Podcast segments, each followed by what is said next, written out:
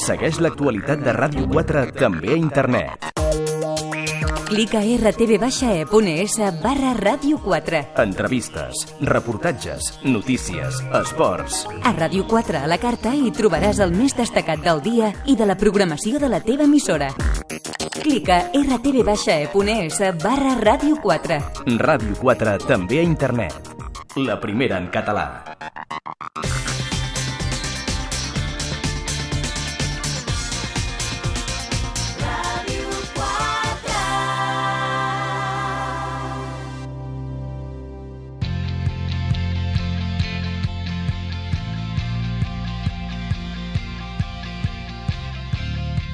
Al matí a Ràdio 4 amb Ramon Castelló.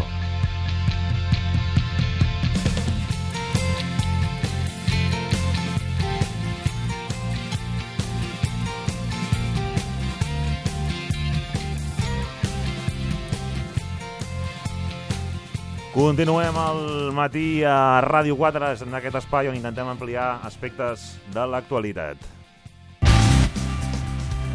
Aviat farà un any que es van fer públics, passa de pressa el temps, els papers de Panamà i avui en aquest espai a la tractora volem parlar del concepte de paradisos fiscals, Laia. Sí, David Cameron, Mauricio Macri, José Manuel Soria, Pedro Almodóvar, Bertín Osborne, Imanol Arias o Leo Messi. El degoteig de noms que apareixien als papers de Panamà realment era molt llarg. De fet, la base de dades del Consorci Internacional de Periodistes d'Investigació contenia informació de fins a 200.000 companyies, fundacions i fons d'inversió establerts a diversos paradisos fiscals. Però l'entramat que van destapar aquests papers és complex, potser qüestionable a nivell ètic, però a vegades és legal. És per això que avui a la traductora intentarem aclarir què són exactament les empreses offshore i a què ens referim quan parlem de paradisos fiscals. També quines mesures estan posant en marxa els governs de l'Estat i la Comissió Europea per fer-hi front. I és que per fer-nos una idea de la magnitud del que estem parlant, segons l'últim informe d'Oxfam Intermón, la font és important, però diu que cada any Espanya deixa d'ingressar uns 1.550 milions d'euros com a resultat de l'activitat que es canalitza als 15 paradisos fiscals més agressius del món. Doncs gràcies, Laia. Saludem a l'Anna Rossell amb aquesta visita mensual que ens fa, economista fiscalista, professora de la Universitat de Barcelona, assessora fiscal de MDV Legal Tributario. Anna, què tal? Hola, molt bon dia. Anem a conceptualitzar allò per entendre bé, perquè Paradís és com un lloc molt bonic, no? Allò, Paradís mm. d'Adam i Eva, un lloc on tot sí. és molt fàcil, diguéssim, tot mm. és pocs problemes. Fiscal. Clar. Sí, aquí sempre es parla de la Com relació... Això? Sí, es parla de la relació amb el terme anglès, anglosaxó, que és tax haven, i és refugi fiscal. Uh, bé, el tema refugi i paradís fiscal al final són uh, conceptes doncs, molt similars. Uh, són llocs on en principi uh, hi ha un tracte um, benevolent amb uh, les rentes sobretot de no residents, és a dir, són una font d'entrada de, de diners per no residents, però això en principi no seria suficient per definir un paradís fiscal perquè això pot passar en altres jurisdiccions que no tenen aquesta consideració. Nosaltres... Hem parlat nosaltres aquí, no? De, recordo les patates a Irlanda el primer dia. Com... Exacte, el d'Irlanda, no? Irlanda té un impost de societats baix en relació amb la mitja d'Europa. De Nosaltres aquí a Espanya tenim un règim, la famosa llei Beckham, que va servir per atraure mm, futbolistes eh, de tot arreu del món eh, que només pagaven un 24%. Això és un paradís fiscal. Es parlava de Madrid, que és un paradís fiscal. No és només el tema tributari.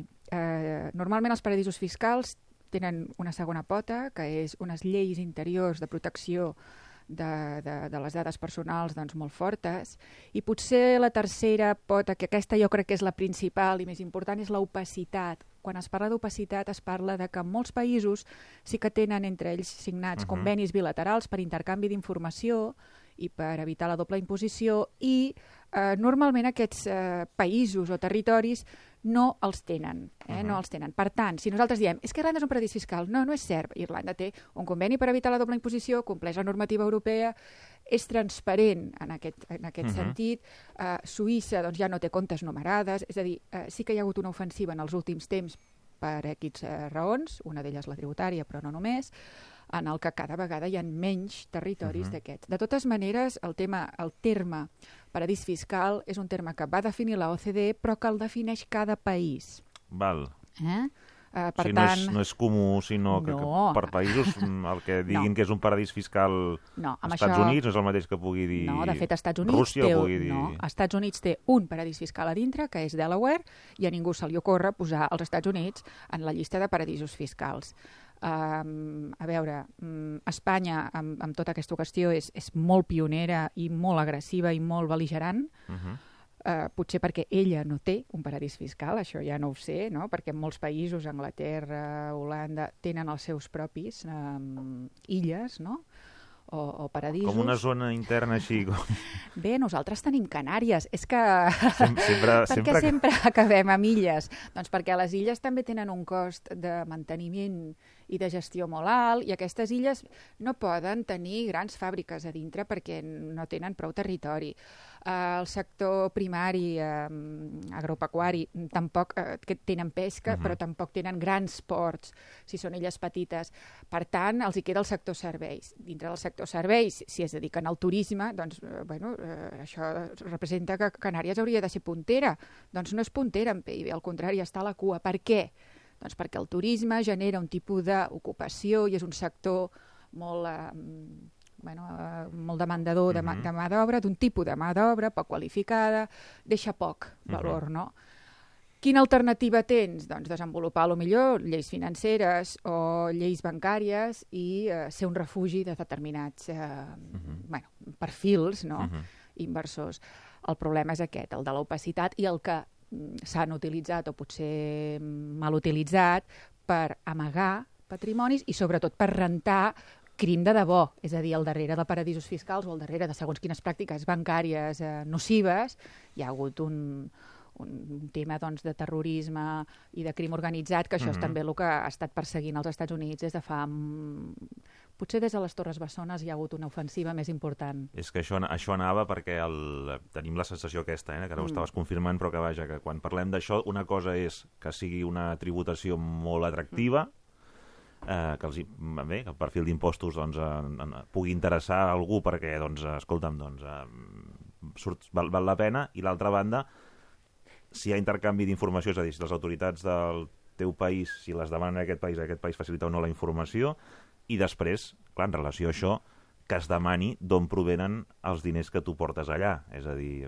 perquè a partir de que no es demani, poden venir d'on siguin. És a dir, llavors aquí Sí. no hi ha cap filtre en relació a la legalitat. Bueno, aquí ja has tocat tres temes molt, molt interessants. El tema tributari, dels tributs baixos.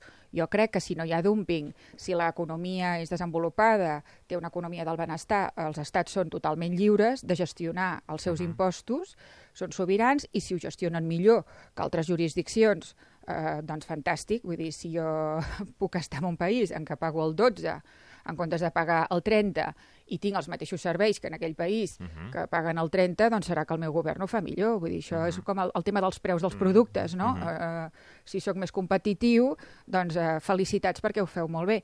El tema de l'opacitat, bé, és un tema també de, de protecció de, de, de la meva gent, no? de la gent que està sota la meva jurisdicció, i sí que és veritat que l'intercanvi d'informació és una cosa que les, els Estats Units ha potenciat des de, com hem dit, les Torres Bessones, els acords FATCA d'intercanvi d'informació per obtenir eh, informació bancària automàtica doncs, a partir del 2017, 2018 s'està parlant.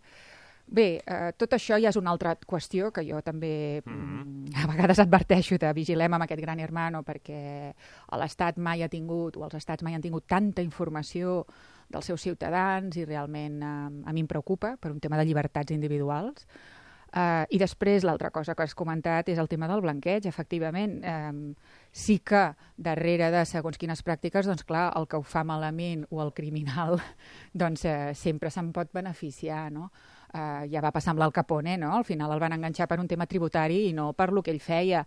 Persegueix el diner i trobaràs al darrere, no? Uh Mhm. I de fet, doncs això està servint per perseguir uh, crim del, del, del, del greu, no? El del ter Mhm. tant terrorisme com uh, narcotràfic, etc.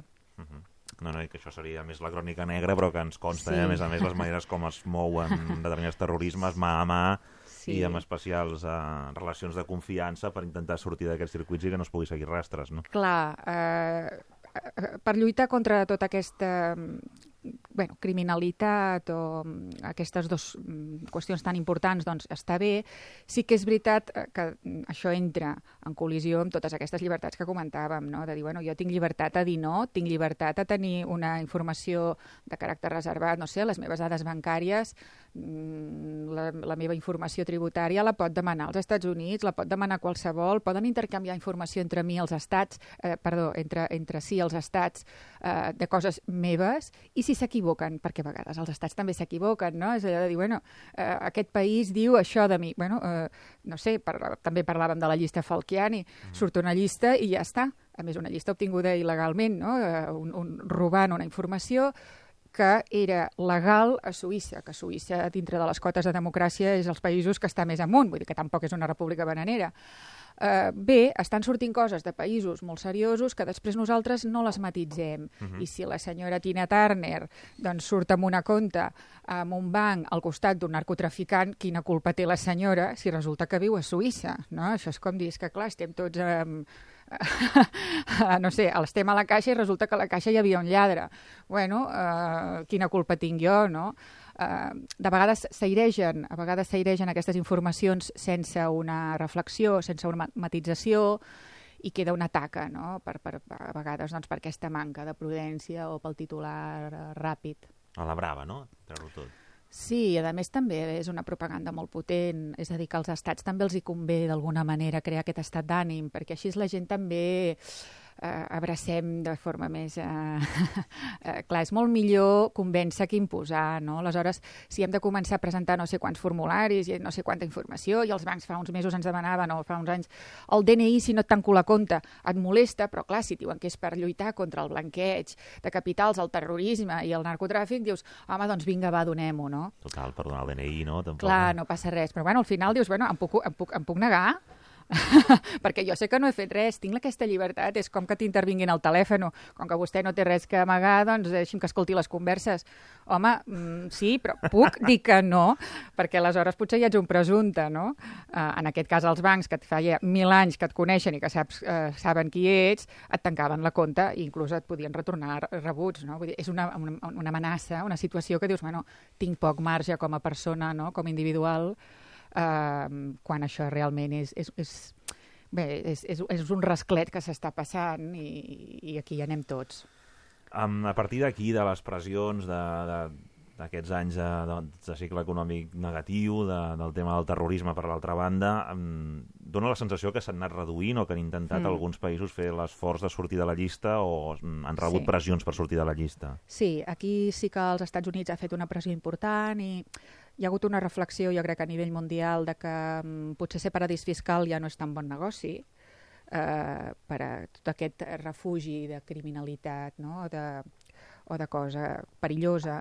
Aleshores, la OCDE, eh, com que era un concepte, com ja hem dit, el paradís fiscal una mica Mm, esotèric, no? que no s'acabava de definir, l'OCDE va marcar aquestes pautes que hem comentat al principi i els 200 països, dels 200 països que hi ha més o menys al món, mm. l'OCDE són 34, aquests 34 països van eh, elaborar l'any 2000 una llista que sortien uns 40 països, que se li va denominar una llista gris, uh -huh. eh, on sortien uns països que es podien considerar paradisos fiscals. Això en l'any 2000, ojo, perquè Espanya la primera llista de paradisos fiscals la va fer el 91. Uh -huh. Per això deia que eh, Espanya aquí és alumne aventajado, no?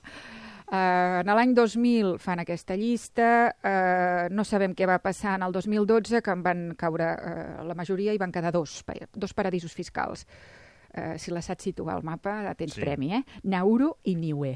No, ho conec, no hi he estat.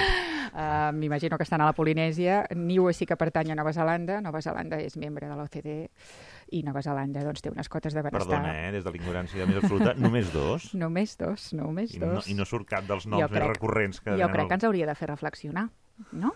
Què passa? Uh, bé, és una nova arma política, no? Dir, soc un paradís fiscal, ets un paradís fiscal, quan hi han dit, per exemple, que a Delaware uh, hi ha unes societats doncs, que, per no residents que, mm, bé, en fi, uh, paguen zero i, i als Estats Units els hi va molt bé, no? Bé, són aquelles coses que passen, no? Jo només ho deixo anar perquè la gent reflexioni. Per uh... tant, això, no? Bé, bé, no, ja veig que apuntes... No, és que uh, a mi em costa d'entendre que en l'any 2000 eh, ni Luxemburg, ni Curaçao, ni Belize, ni cap illa del Caribe, eh, Eh, ni potser, Delaware, ni Andorra, ni les si Illes són ben Verges... pensats és que potser doncs, han pres mesures per deixar de ser-ho. O... Mira, el que sí que va passar, i això és una cosa important, és que tots aquests països van fer com una declaració que és com un brindis al sol, però alguns ja s'han posat les piles, Andorra és un exemple, de que per deixar de tenir consideració de paradís fiscal s'havien de signar 12 convenis per evitar la doble imposició.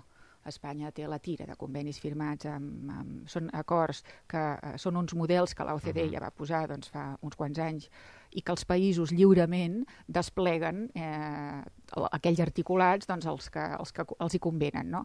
Espanya en té amb Xina, amb tots els països de la Unió Europea, amb Venezuela, amb Argentina, amb un munt de països. I dintre de tots aquests articulats n'hi ha un que és eh, el de la clàusula, el que es considera clàusula d'intercanvi d'informació. És a dir, tu en el, acordes perquè no hi hagi una doble imposició o que no sigui molt agressiva i per fomentar les, les relacions comercials entre aquests dos països, una sèrie de coses. I aquesta clàusula d'informació el que diu és jo a tu et podré demanar informació i recíprocament tu a mi també m'ho podràs demanar. I jo posaré els mecanismes perquè això sigui així.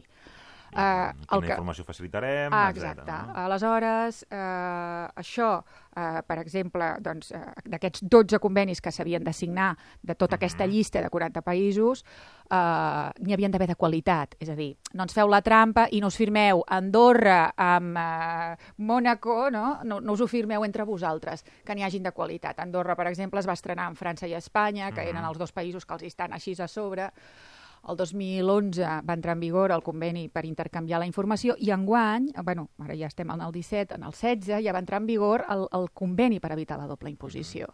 Per tant, Andorra, a part de que ha posat impostos i de que està intentant doncs, sortir d'aquesta llista, la veritat és que està eh, té un conveni per evitar la doble imposició, està fent els deures, no? perquè com eh, he dit abans, doncs potser ja no és tan bon negoci ser un paradís fiscal perquè als Estats Units t'entra. Això I ja recordem que Andorra va entrar. Eh? I a Suïssa també. Vull dir, és que al final eh, als Estats Units si creu que pot haver-hi un eh, perjudici pels seus interessos, entren, entren en els països. Llavors és eh, o per les buenas o I per les males. si cal i després la feina és teva. No? mm, Sí, sí, tenen aquest poder per fer-ho i ho poden fer. Mhm. I darrere d'ells doncs anem tots, no? Sí, també en el cas, eh, recordo, eh, per d'altres temes que, que es barrejava a més a més amb la política, el... recordo que també hi havia aquest cas no, que llavors l'intercanvi d'informació es produïa a nivell judicial sempre i quan fos delicte als dos A veure, territoris. el que, clar. que llavors entràvem amb l'altre, és a dir, si a nivell fiscal una cosa era en un lloc delicte i amb l'altre no, el jutge del que havia estat històricament un paradís fiscal o considerat com a tal es podia negar A veure, aquesta les autoritats no? d'un país es deuen als nacionals i als residents d'aquell país. Això és així. Mhm. eh, aleshores, eh, si eh, aquí eh, és delicte no ingressar un impost o amagar Mhm. segons quina informació i en un altre país no, eh, les jurisdiccions han de ser, o sigui, les, han de ser homologables. Mhm. Llavors, l'obligació d'aquell jutge és, i i de- i Mhm. d'aquelles institucions és protegir els, els residents i els, i els nacionals d'allà. No? Mhm. eh, aleshores, eh, si jo demano aquí, faig una comissió rogatòria i demano eh, hi ha unes normes per demanar informació. Ara això se suavitzarà, i que això és el que es deia abans al phishing, no? que no, no es podia dir doni'm d'aquesta persona o d'aquest grup de persones tot el que tingui. Això ara s'està eliminant. Com si anéssim a les bases aquestes d'aquí, de Ah, exacte. mercantil, no l'accés sobre una d'aquestes i demanessis. Ah, No? Sí, això eh, no pot ser, que és el que fa Hisenda. De, Escolti'm, aquí a Espanya fa el que vol Hisenda. Et crida a tothom, a tothom que creu que pot tenir una relació amb la persona investigada, amb l'empresa investigada, i quan ja ho té tot, aleshores t'envia la carta per veure si tu també dones el mateix. Això no és així eh, quan demanes en un altre país, avui encara. Eh? Tu has de dir, aquest senyor, mm, d'aquest tema, d'aquesta operació, és a dir, tu ja has de tenir molta informació i aquest és el problema que hi ha moltes vegades quan es demana informació eh, en altres eh, països, no? Que s'ha de fer molt bé, que aquells països, com és normal, han de vetllar per la seguretat i confidencialitat de les dades, de que no es vulnerin els drets dels seus ciutadans, perquè és el que dèiem abans, és un tema de l'Estat en contra dels individus, no? i veure fins a quin punt entra en col·lisió o entra en perill aquestes llibertats individuals. Sí que és veritat que sempre n'hi haurà que s'escaparan eh? i que abusaran d'aquestes normes, però eh, si fem una corba de Gauss, doncs potser el 85-90% de la gent compleix. Um, si un país és considerat uh, paradís fiscal, es pot operar? O... Ah, mm, sí, clar, no hi ha una prohibició. Això és una cosa que sempre m'ha eh, eh, cridat l'atenció, la criminalització d'una pràctica acceptada i tolerada i legal. Tu l'única cosa que has de fer, si operes, si ets a Espanya i operes en un paradís fiscal, és tenir molt en compte les regles o les normes antiparadís fiscals que, que, que tenim a la nostra normativa, que n'hi han, eh? i que són bastant dissuasòries.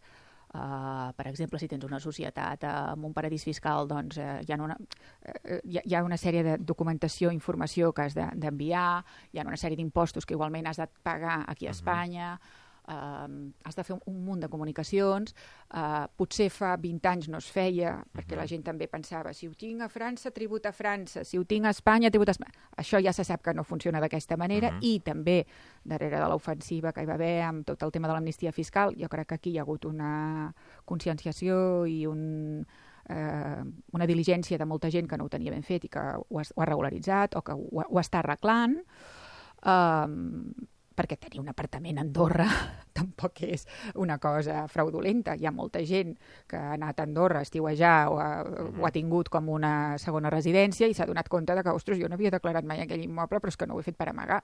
Igual que no he fet per amagar doncs, el que tinc a França o el que puc tenir al Marroc. Eh, és, és un tema de total desconeixement, que ja sabem que igualment el desconeixement de la norma no eximeix del seu compliment, però la gent no estava prou informada. No? Aleshores, eh, es pot operar. Sí que és veritat que eh, és difícil per totes les tra eh, diguéssim, per totes les traves i tota la burocràcia que s'ha de generar, eh, però ha de compensar. Avui en dia jo, mm, i pel número de paradisos fiscals que queden, crec que no... Jo, jo ho desaconsellaria. No és bo estar sota sospita realment i, i ha de ser molt necessari. No? Mhm.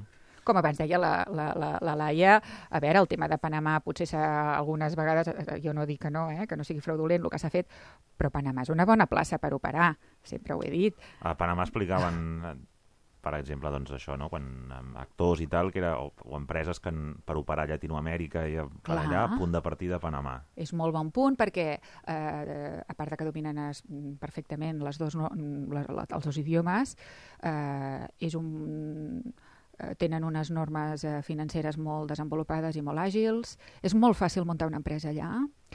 Um, és, és, és una normativa molt anglosaxona, amb la qual és molt friendly amb tot el tema negoci. Uh, a Espanya, si vols muntar una empresa, no sé què tardaràs, no? Uh, has de tenir molt, in molt interès en operar en Espanya. A Panamà t'ho posen molt fàcil, com deies tu, si s'ha d'operar per Sud-amèrica, és una molt bona plaça. A nivell financer, si aquí has de fer una transferència a l'estranger o t'ha de venir diners, tens els diners parats no sé quants dies, perquè tothom està molt nerviós, què és aquests diners, que eh, és, és complicada l'operativa, i en canvi allà, clar, què passa? Que és tan fàcil que a vegades es colen coses. Jo no dic que no, que no s'hagi fet eh, malament, no? Però la realitat és que Panamà avui ja té un conveni amb Espanya signat eh, i, no, i no és un paradís fiscal. Com deies, pioners, i el, la llei Beckham. Què, què va ser? Ah, què va sí. suposar la llei Beckham? Bueno, aquí tenim també societats offshore, eh?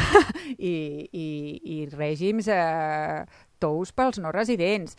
A veure, la llei Beckham el que passava, ara això ja s'ha anat restringint, però el que, el que passava és que a l'estranger que s'establia aquí a Espanya, eh, en comptes de pagar el 50, 52, 56% en, alguna, en alguns casos, pagava el 24% sense límit d'import i Mhm. durant eh, 5 anys, és a dir, que era boníssim, no? Després hi ha i, i, i patrimoni només pels béns que tingués aquí, Mhm. perquè ser resident a Espanya implica tributar per la renda mundial i pels béns mundials. Mhm. Um, això ara ja s'ha limitat a uns imports i, per exemple, els esportistes, els futbolistes, ja, els futbolistes ja no poden accedir a aquest règim, s'ha anat limitant. Uh, també tenim societats que no tributen aquí. Tenim, uh, no sé, les ETBs, no? les entitats de tenencia de valores en extranjero, que el que fomenten és que siguin holdings, que tenen empreses a fora, que repatriïn els dividends i que aquí no tributin. Cada jurisdicció es busca la seva manera d'atraure eh, capitals de l'exterior, perquè al final és una manera d'enriquiment no? i de generar PIB. Eh, el que passa que no ens agrada quan els altres ho fan i ho fan millor. Això sol passar. És la conclusió final. No, no ho sé. no ho sé. Doncs moltíssimes gràcies, crec que hem, uh, hem après uh, aquests, aquests conceptes. Un, en fi, un, un altre dia parlarem de més, de més coses perquè dona de si el tema i ara va estar molt d'actualitat, sempre va i ve i segur que tornarà en algun moment. Hi haurà canvis, segur. En tornarem a parlar. Moltíssimes gràcies. A vosaltres. A l'Anna Rossell, economista, fiscalista, professor de, de la Universitat de Barcelona, assessora fiscal de MDV Legal Tributari. Gràcies, Anna. L'Orfeu de Monteverdi arriba a l'auditori dirigit pel gran Rinaldo Alessandrini i el Concerto Italiano. Vine a celebrar el 400 aniversari de la primera gran obra mestra operística. El 2 de febrer, la música antiga a l'auditori. Més informació a www.auditori.cat amb el suport de Ràdio 4. Segueix l'actualitat de Ràdio 4 també a internet. Clica rtv-e.es barra Ràdio 4. Entrevistes, reportatges, notícies, esports. A Ràdio 4 a la carta hi trobaràs el més destacat del dia i de la programació de la teva emissora. Clica rtv-e.es barra Ràdio 4. Ràdio 4 també a internet. La primera en català.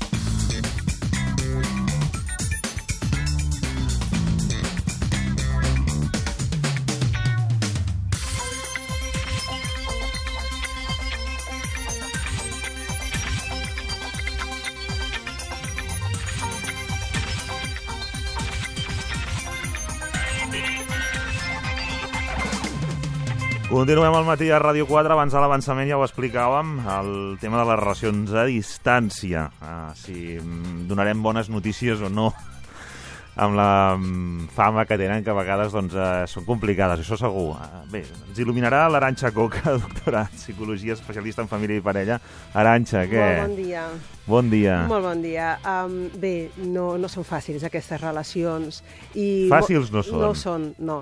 I mm, és cert que a la majoria d'elles doncs, acaben amb la distància. És a dir, la distància es converteix encara més en, en distància. No només hi ha distància física, sinó també distància psicològica. Ja. I aquí avui donarem uns tips perquè aquesta distància, si més no la psicològica, no s'escurci, no Ja. s'allargui tant, sinó que es pugui escurçar. Ara jo sempre dic a les uh, persones que he conegut que mantenen relacions a distància que han de ser molt disciplinats.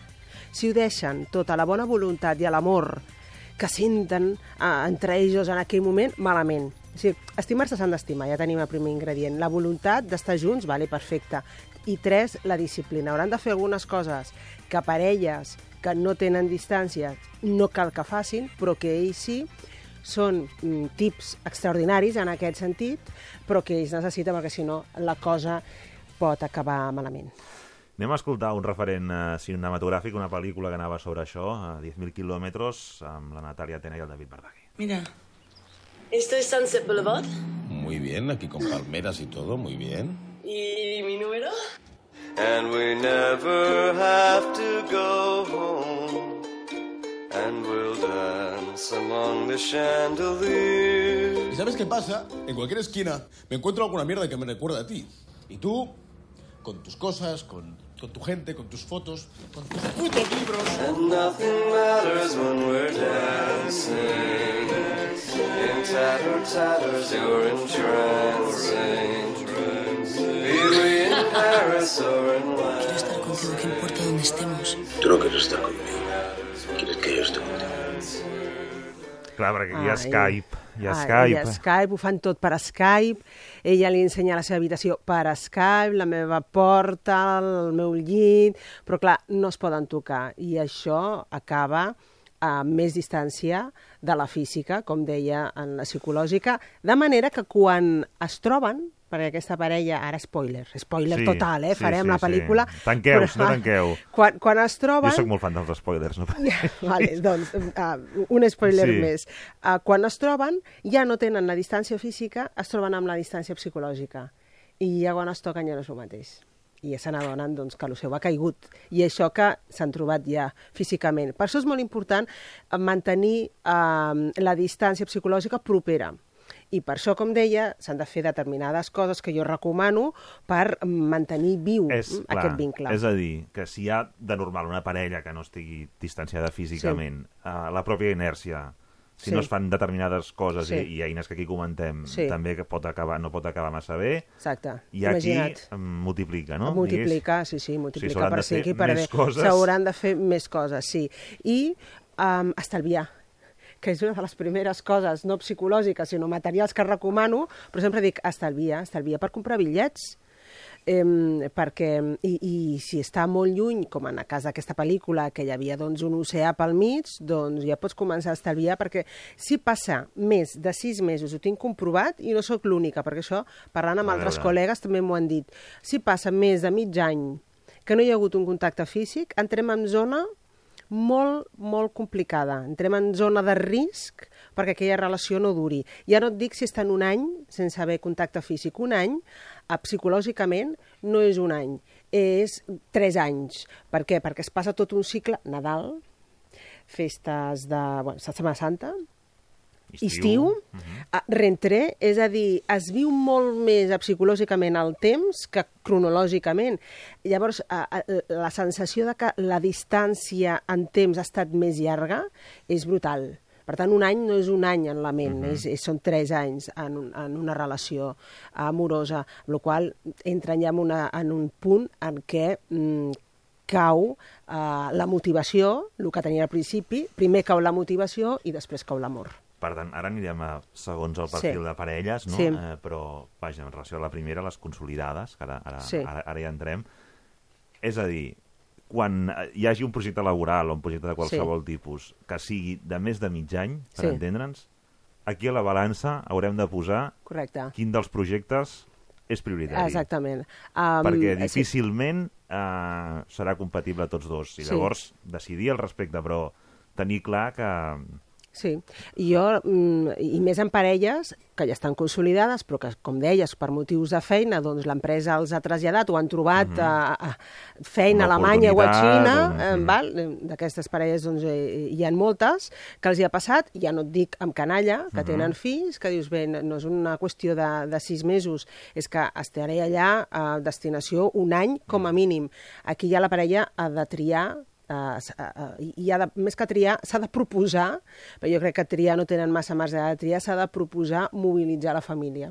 I llavors és quan bueno, trobes moltes famílies doncs que, mira, per un any, per dos anys, desescolaritzem els nens, desescolaritzem allà, ens movem allà, estem un any, dos anys, fins que et puguin tornar a traslladar aquí i tornen. una oportunitat familiar, en positiu, fam- en positiu, cultural, idiomes... cultural, correcte. Eh? S'ha de viure i s'ha de fer tot aquest canvi mental. Per què? Perquè serà insostenible per la parella i, eh, evidentment, eh, l'impacte emocional pels nens. Sobretot pels nens que eh, això de, bueno, ens trucarem cada dia i farem Skype cada dia, això cau. És a dir, la primera setmana estaran molt xerraires, la segona setmana, bé, que has fet escola, bé, monosíl·labs, sí, no, i això és molt decebedor i molt, de, molt trist per la persona que en aquell moment s'ha traslladat. Per tant, eh, en un projecte familiar és molt, eh, és molt insostenible més de sis mesos estar fora. Um, tenen poc risc perquè mm, eh, de, de perdre la- l'amor de parella, perquè ja hi ha un vincle consolidat, mm, perquè ja hi han conviscut abans. mm. Ara bé, això no els fa immune mm, del pas del temps. I més si hi ha quilometratge. Aquí el quilometratge, eh, la És que quantitat és importa, és, és, és clau, és, és molt No és diferent. el mateix que hi hagi un oceà pel mig que sí, no hi sigui, no? que Barcelona-Madrid, eh, absolutament. Uh, per tant, sempre a partir dels sis mesos hem de comptar si hi ha viabilitat de moure'ns o si no, perquè bueno, hi ha molts quilòmetres, doncs moure la família i traslladar-la temporalment. Bé, bé. Ai, Ai, després estan els amors, aquest és el cas més típic, eh? els amors d'unes vacances o d'uns dies. O fletxazo, ens ho hem passat molt bé, hem passat un dies de vacances, però després vivim en llocs diferents. Sí, si no és tu, Boston no? a Califòrnia, sinó més Exacte, lluny, dins. Sí, i més lluny, no? És, és, és, tu ets el guiri, o és ell, Sí. o és ella, i, i bé, cadascú després a casa seva, i es fan la promesa, s'ho han passat tan bé, i es fan la promesa de mantenir-ho. Hi ha un risc aquí, no només del quilometratge, sinó perquè generalment aquests amors que es volen perpetuar, Parelles, que això n'hi ha hagut, eh, d'Erasmus, per Sí, exemple. que exacte. Després s'acaba Ara, Erasmus. I, i, i què? I, i tornen i, i volem... Continuem o no continuem? Saben que tenen, que tenen data de caducitat, però bé, i, i han quedat molt enganxats. Han de tenir en compte que, de vegades, quan es tornen a, a trobar, aquestes persones, ja no és el mateix. I pot ser que no sigui el mateix, com en el cas d'aquesta pel·lícula que hem posat un tros, perquè ha passat tant temps, s'han enyorat tant, s'han decepcionat tant i s'han distanciat tant psicològicament que quan es toquen ja estan massa distants els dos. Però pot passar també que, encara que no hagi passat massa temps, quan es retroben diuen «Ah, bueno, doncs ja no és el mateix». Per què? Perquè no només es van enganxar eh, o es van enamorar entre ells dos, es van enamorar del context De la història. de la història. Llavors, ja no estem a Erasmus, saps? De de vegades molts et diuen, tornem a Erasmus, no? Clar, l'Erasmus s'ha acabat. Ara, si, si ens hem de tornar a trobar, que podem comprar uns bitllets i ens tornem a trobar, ens trobarem en un altre context. Al millor ja em convides a casa teva, al millor tu vens a casa meva, al millor quedem en un lloc intermig, però el context és un altre. I això pot fer que percebem aquella persona, percebim aquella persona diferent, ja no és el mateix. I pot ser en aquest sentit decebedor les, la, el retrobament, no? quan hi ha hagut una intensitat molt alta en l'amor que van sentir durant mm. aquell espai de temps tan curt. En tot cas, um, aquí sí que s'hauran de comprar bitllets. Per què? Perquè el, el vincle no està massa consolidat. És molt intens, però ha estat molt poc freqüent. I en el vincle la intensitat i la freqüència és important, no només la intensitat. La intensitat, la passió, mm -hmm. això, bueno, la química, això ho tenim, però després la freqüència és el que consolida aquell vincle. A través de l'Skype no es pot consolidar. Mm? Man- L'Skype o les videoconferències o el WhatsApp mm -hmm. um, man manté la motivació i la il·lusió, mm -hmm. però no fomenta vincle. Um, i això està molt estudiat, sobretot en, en psicologia i en psicobiologia, mm -hmm. que fomenta el vincle al contacte físic. No? Tot, totes les hormones, les endorfines, mm -hmm. tot el que s'activa, això no ho provocarà un Skype, ho provocarà un contacte físic. Per tant, no podem tenir un aïllament físic excessivament alt. Estalvieu i compreu aquells, uh, aquells bitllets. I, I sigueu conscients no, de que no us preocupeu si el retrobament dius ai, està raro, està rara, no sé, no la recordo amb aquell somriure a la platja quan ens vam conèixer o en aquella Erasmus a la facultat. Ja el context ha canviat, però no et precipitis, ara tens l'oportunitat de conèixer més persona. aquella persona. I després internet. I després està... No com a mitjà, sinó mm, trobada Sí, sí, a partir d'internet. Sí, no hi ha hagut mai contacte, però aquestes dues persones inicien una relació, que no podríem dir que és una relació d'amants, perquè no hi ha hagut en aquest sentit contacte Mhm. físic, tot i que perfectament pot haver el sexting, eh, que Mhm. aquí, clar, aquí el- l'erotisme i, i, el- i l'intercanvi sexual entre aquestes dues persones que no s'han vist mai serà a través de través del pantalles. sexting, Mhm. que ja sabem el que és, intercanvi doncs, de uh, fotos pujades de to, bé, en fi, no? I a, això, és- aquest, aquest medi, per dir d'alguna manera, aquesta via de conèixer i d'intimar, és poc apte per persones molt tímides, perquè clar, la desinhibició i l'ús de la imaginació Que requereix... que requereix, doncs bé, mm, quan la, si l'altre et diu mm, treu-te la camisa, doncs clar, no pots dir, bueno, sí, bueno, ja hi haurà temps per això. Bueno, no, massa temps No ha. no. Per tant, com no calenteu una mica motors, no es podrà sostenir aquesta connexió psicològica que heu fet, Mhm. perquè hi ha hagut una, una connexió psicològica. Aquí eh, sí que cal, però, mm, també agafar bitllets i Ah. coneixes per... quan abans. Per què? Perquè si no, aquí és, és de les tres tipus de relacions on més s'idealitza l'altre. No l'has conegut en persona, no l'has tocat, no has entrat en el seu Mhm. món, no t'ha portat al seu pis, bueno, te l'haurà ensenyat per Skype, però no hi has estat allà, no coneixes l'ambient en què es mou, encara que te l'expliqui, i encara que te l'expliqui sempre hi ha aquella sospita de hi ha coses que no em quadren. Mhm. Avui estava aquí, l'altre dia estava allà, i em va dir que tal, però hi ha coses que no em quadren. Eh, comencem a fer fantasies, mm, de si és veritat, no és veritat, perdem desconfiança, per tant, eh, ens podem emparanoiar molt, és que, uh, havíem dit que connectàvem, però m'ha canviat l'hora, m'ha dit que més tard, però no, no em quadra perquè uh, m'havia dit que sortia de la feina a aquella hora i ara ja no.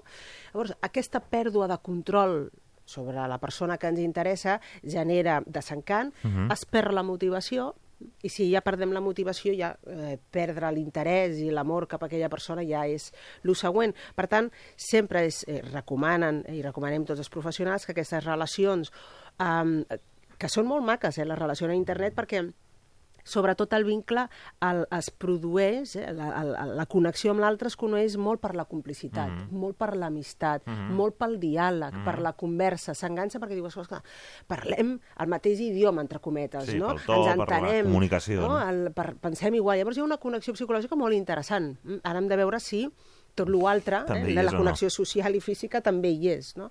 Si allarguem molt aquest tipus de connexió poc eh, tàctic i poc sensorial, idealitzem la persona, necessitem exercir un control sobre aquella persona, això és molt difícil degut a la distància, podem entrar en eh, paranoia, mm, Mhm. amb, amb, amb si m'enganya, no m'enganya, què m'estic perdent, seré l'únic, no seré l'únic, um, sobretot si s'allarga del temps, no? Com, com ho aguantes tu? Perquè a mi m'està costant molt, com ho aguantes? No tindràs algú? Uh, doncs si ho aguantes tu pot aguantar l'altre, no? Doncs, o, o Cap on sempre va això, eh, no? cap a on va això. Llavors, aquí és important, uh, tard o d'hora, intentar fer aquella, aquell contacte presencial. Per tant, imprescindible, uh -huh. allò que deia, siguem una mica disciplinats. Um, les videoconferències, Clar, la la, la, la missatgeria haurà de ser molt freqüent. Ara bé, Uh, per tant, assegura't de tenir una bona connexió wifi, eh, perquè aquesta és una altra. Dius, clar, no tinc wifi, no tal. Eh, a sobre tenim els obstacles tecnològics, sembla una tonteria. En el, en I el presència, que... no?, quan estàs fent això, que no I- i estigui un molt present i l'altre en aquell moment està Exacte, pendent de les històries I- de feina o del que sigui. I no connectar de qualsevol manera. Es Clar. va connectar i semblava que tenia allà ple de llibres, semblava... estava per mi però no estava per Sí. mi. Clar, Estava pendent de no sé qui a- el- Estava pendent de no sé què, va tenir poc temps, per tant, no només és Diferències connectar... horàries. Hi ha les diferències horàries, per tant, eh, no només és el, el fet de connectar, sinó la qualitat de la connexió. Això és important i eh, vigilar en, en intentar exercir un, un accés de control molt inviable que l'únic que farà és crear-nos angoixa mm, i crear una suspicàcia mm, que pot ser perfectament no real sobre l'altre i perdre la Mhm. confiança en l'altre.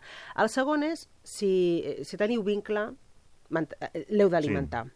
Per fer-ho, el contacte físic, com deia, és imprescindible. Val? Mm, clar, l'ideal seria almenys un cop al trimestre un, un contacte, veure-us. Jo no dic, no estic parlant de tenir contacte sexual, és més, moltes parelles tenen tantes ganes de veure's, de parlar, de, Mhm. de, de tocar-se cada vegada, i després van fer, o no van fer res, però mm, ja ens van veure que era el que necessitàvem. O de vegades sí, no? hi ha necessitat, hi ha gana de sexe. En tot cas, és important per mantenir el vincle que hi hagi aquella presència. I per què no només és la presència? A més a més, psicològicament, tot l'esforç que suposa. No? He estalviat per veure't, m'he mogut per veure't, Mhm. després tot mouràs. A més, a dir, fem, som capaços d'invertir no només uns diners, sinó un temps i una energia per tu. Això fomenta i augmenta, com deia, la motivació i la il·lusió en aquesta relació, que és molt important en totes les relacions, però en aquesta més no, per, no perdre ni la motivació ni la il·lusió. I després el que us deia de no, no ser tímids. Aquí no, no podem fer un WhatsApp de hola, què tal, què fas avui? Bé, sí, to, també, però no tots poden ser així, és a dir, uh, estimuleu-vos, piqueu-vos eh, en positiu, eh, poseu sal i pebre en les vostres converses, heu d'oferir a l'altre la sensació de que li doneu més que doneu a altres. Uh -huh. És a dir, que, tot i la llunyania, continua tenint un espai en tu, en la teva ment, eh, especial, únic i destacat Mhm. per sobre de lo que pots oferir a altres persones. I això, com que és molt difícil demostrar-ho, perquè no us veieu, no conviviu, ho haureu de fer telemàticament. Per tant, en aquest sentit, com deia, la qualitat i, en aquest cas, el contingut eh, dels vostres intercanvis telemàtics han de ser doncs, currats, uh -huh. desinhibits, sense perdre la complicitat i sense perdre l'amistat. Aquí és molt important, com, com deia i repeteixo, la motivació i il·lusió, l'amistat, la complicitat, però no podeu sostenir-ho tot aquí.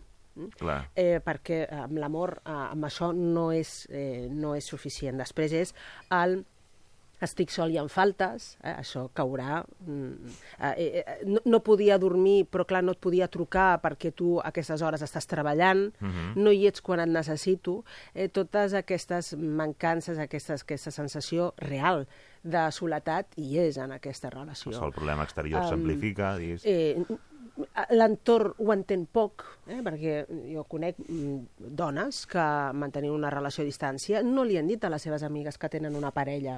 Se'm riuran, em diran que això no és una parella.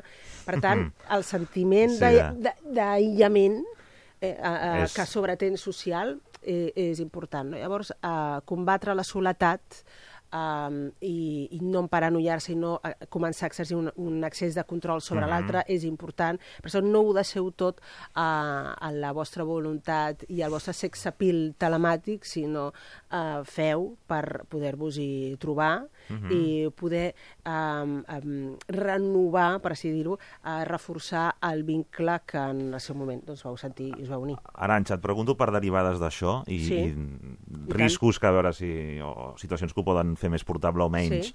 Uh, D'entrada, si és un, en casos de parelles consolidades o no, eh, o o Erasmus fins i tot, que hi hagi un punt final de la situació. És a dir, que tu sàpigues que vaig a fer un projecte o obrir una zona comercial i estaré aquest temps, encara que siguin Sí. més de sis mesos, però que Mm. tingui un final, Sí. que haguem parlat, doncs, eh, o sigui, fins a quin punt això ajuda al fet de dir hi ha un objectiu, hi haurà un... això no durarà sempre, és a dir, no Sí. estem en lo indeterminat, diguéssim, Sí. o sigui, no, tu ets italià, doncs jo realment, mira, aniré a viure allà, m'estic És una estudiant italià... situació temporal. Sí. Evidentment que Això sigui... suposo que ajuda una mica en que encara que sigui més temps, doncs passem la distància i hi hagi Ajuda un molt. objectiu comú, no? ajuda molt. Um, acostuma a ser un, una conversa que tenen totes aquestes parelles. No ho poden deixar. Ja veurem en el futur. És a dir, totes d'alguna manera diuen fins quan. Això hi és, per tant, la necessitat de posar un Mhm. termini, o si més no, quan ens tornarem a veure, i, i és sobre la taula. La qüestió és, després, fer passos eh, a l'altre que li demostrin que això és així. Ja. Per exemple, no deies que aniries a buscar el passaport a tal ambaixada, ja has anat, no, encara no, aniré la setmana vinent, Mhm. això genera desconfiança. Um, O sigui, currículums a... Eh? Que no deies que enviaries per demanar un trasllat. Bueno, és que no és el moment encara, perquè el jefe està tal, estic esperant el moment. Llavors, totes aquestes eh, dilatacions no? de, de, de posposar i de no mm, mostrar que realment això té un termini, com havíem dit, generen suspicàcia i desmotiven moltíssim. Um, la desmotivació que porta a la tristesa mm, si tens la parella al costat, la tristesa amb una abraçada disminueix, però aquí no la tens. Per tant, eh, aquí la tristesa en aquest tipus de relacions o la, on la desmotivació té un, un calado, Mhm. eh, eh, té una profunditat diferent a les relacions que són presencials. Mhm. Per tant, és important, però ja ho fan d'automàtic, eh, d'establir un termini, però després és A què estem no? fent eh, per poder-lo realment acomplir. Um, I, sobretot, si hi ha canvis, bueno, és que mira, m'havien dit que era per un any i mig, però ara m'han ofert i això és una gran oportunitat. I Amb un sou més alt, Amb un més. sou més alt. I això representaria estar un altre any. Clar, si aquesta parella vol fer i, i, i, té, i han parlat de crear un projecte de família, um, hauran de triar, perquè, evidentment, a la distància es pot crear un projecte de família. Mhm. Llavors, ja quan entrem en siguem més de dos, eh, pot passar, pot passar, hi ha parelles excepcionals que no, dius, no, jo puc criar els meus fills encara que Mhm. ell volti pel món, o a l'inrevés, no? Són, són casos, són, són perfils molt concrets. Per lo general, evidentment, si anem a fer un projecte de parella, vols a la parella al costat. Eh, llavors sí que s'haurà de triar entre què vols. Aquí prioritzem el projecte de família i ens mobilitzem aquí, Mhm. o ens mobilitzem a fora i potenciem la carrera. Aquí no es pot jutjar i al final doncs, preval el que realment més motiva la persona. És allò que de potser mm, tot no ho podrem tenir. No, eh, per descomptat. Eh, eh, família i estar un, un fora. Venim... Eh, clar, una persona em deia, bé, mm, Ens estem tres I dies a l'altre sap que l'habitació... al final ha triat. Un, ha triat, Ha triat, I ha exacte. triat l'altre, no? I, Llavors, i, I marxarà, i marxarà, i jo em quedaré amb un bombo, no? I Jo, Mm. mm. això, feia poc m'ho comentava una noia, i diu, uh, va venir pel naixement del nostre fill, però es va perdre els nou mesos del meu embaràs. Bueno, bueno eh, ja són parelles molt especials i bé, i estan en el punt justament en, on es troben, no? Um, hi ha punts en què al final has de, has de triar, realment. també el tema de les expectatives en les trobades, estava pensant de dir, eh, Sí. suposo, clar, és una cosa Clar. que sabem que ens veurem d'aquí tres Sí. mesos, aquella trobada passa a tenir un valor que Sí. a vegades quan marques moltes expectatives ja també hi ha el risc de que... Exactament. Tantes ganes de dir-nos, de tocar-nos, de tal, i, i no, estava, dia... estava raro, estava refredat, no, no. Sí, estem, No. no. estava molta... O, o No plovia... ha preparat res. O no em va poder venir a buscar a l'aeroport i ja vam començar malament. És a dir, al final s'idealitza tant la trobada no? Que mm, la part aquella idealitzada, romàntica de la trobada cau i, i bé, i, i al final es, mm, eh, el context es transforma en un altre, potser més fred, és normal. Eh? Jo sempre dic, mm, el jet lag eh, emocional l'heu de deixar, eh? no només un jet lag d'un Mhm. viatge, sinó també de l'impacte de tenir l'altre. Pot passar això, per tant, deixeu-vos un espai i no comenceu a comptar o a treure conclusions, si aneu de treure, fins al dia següent. Eh, eh, deixem aquell primer impacte del retrobament i, i, i- i de fer preguntes i de no obtenir respostes eh, fins al, eh, al dia següent també. Hem de, eh, eh, és molt important tenir en compte el que deia al principi, els contextos són diferents. Llavors, recordem aquella persona, no només la persona, sinó el context, les olors, el dinar que vam prendre, la lluna i, i, i la universitat si estàvem en un Erasmus. No? Ara ja no serà allà, per tant, hem d'acomodar-nos també a conèixer aquella persona en un context diferent. Mhm. També el, el que deies, les, les paranoies, és a dir, aquelles senyals d'alarma, no?, de, que jo què sé, vull dir, pot Sí. explicar a la parella, ha anat a fer un cafè amb un amic i Sí. bé, ah, molt bé, tens un amic que quedarà aquí, eh, Correcte. a, a, quan hi ha distància, és, Sí. sí. Eh, aquest amic hi pensaràs molta més estona, segurament, no? És que és diferent tenir una parella al costat que ha tingut un mal dia, la tens al costat, O que una bronca puntual, una que després a la següent puntual, conversa es desactiva, exacte. diguéssim, el següent àpat. que tingui un mal dia o que hagis tingut una discussió en la distància. Eh? O que un comentari banal un comentari, que l'altre l'ha interpretat com... Perquè ja sabem, ja no, ja no et dic si no és per videoconferència, sinó que és per missatgeria, no? Um, que no té to. No? I dius, això com, com ho interpreto, com ho, com, què vol dir? Um, clar, l'altre té la seva vida allà i, i, i viu un dia a dia que pot ser satisfactori o no, com tots que podem Ah, tenir clar. un mal dia. Llavors, clar, tu l'enxampes així i dius, "M'he- m'he perdut alguna cosa, què passa? I sempre hi ha la tendència de personalitzar. És degut a mi, ja no té interès en mi, ja està cansat, no? Um, o ha conegut algú altre, eh, que aquí ja comencen les Si converses no s'ho de- passa bé fa patir, si s'ho passa Sí. massa bé també, no? Perquè, clar, sortirà el cap de setmana, no? Aquest és un altre, el tema de les sortides. No et quedaràs allà, no? Com que tinc una nòvia amb mil quilòmetres i jo els caps de setmana Llegint no a casa. surto, eh, llegint a casa, no? Trist. No, hauràs de sortir, no? Tant l'un com l'altre. I aquí hauran de fomentar la seva confiança, que costa ja fer-ho presencialment, perquè presencialment doncs, també tens un espai de llibertat que pots sortir, no? Però el, la, la zona de control és més fàcil de tenir Mhm. en la relació de parella. Aquí no, aquí la zona de control és excessivament àmplia i difosa. Per tant, genera suspicàcies també i, i genera i desmotiva. Amb la qual em, i, I què has fet aquest cap de setmana? I amb qui has sortit? I només eren homes? Home... I com que tens les eh, converses eh, tan eh, presents, tam- saps sí. detectar que si hi ha una cosa que no, no Sí. t'encaixa, no? I, clar, i, perquè estàs absolutament mesurant, eh, el, perquè l'únic que tens d'ell o d'ella són les paraules, les tens totes molt controlades. No? Um, I per no ferir, de vegades es dissimula. Clar. I l'altre t'ho detecta. Dius, algú no m'estàs dient, és pitjor. Mm? Amb la qual eh, no queda un altre, són converses delicades, imagina't, per això deia, tenir-les durant un temps molt ampli de, de, de, de, de, de, temps, perquè la, durant un espai molt ampli de, de temps, més eh, de mig any, mm, um, genera esgotament, suspicàcia, ens carreguem la motivació, la il·lusió i després doncs, ens carregarem l'amor i ja no serà brillant uh, com, al, com al principi va ser. Per tant, eh, aquí ja s'ha de ser una mica disciplinat, s'ha de tenir en compte algunes coses que venen amb aquest tipus de relació, allò de, bueno, és que això no és normal. I, bueno, la normalitat depèn de les circumstàncies de la relació. en una altra circumstància això no seria normal. Aquí sí, aquí li hem de donar normalitat i hem de deixar que aquestes característiques, aqu- aquest- aquestes circumstàncies hi siguin i acceptar-les i no perdre de vista què hem de fer per mantenir vincle. És important. Arantxa Coca, moltíssimes gràcies. Gràcies a vosaltres. Arriben les notícies i seguim. Fins ara.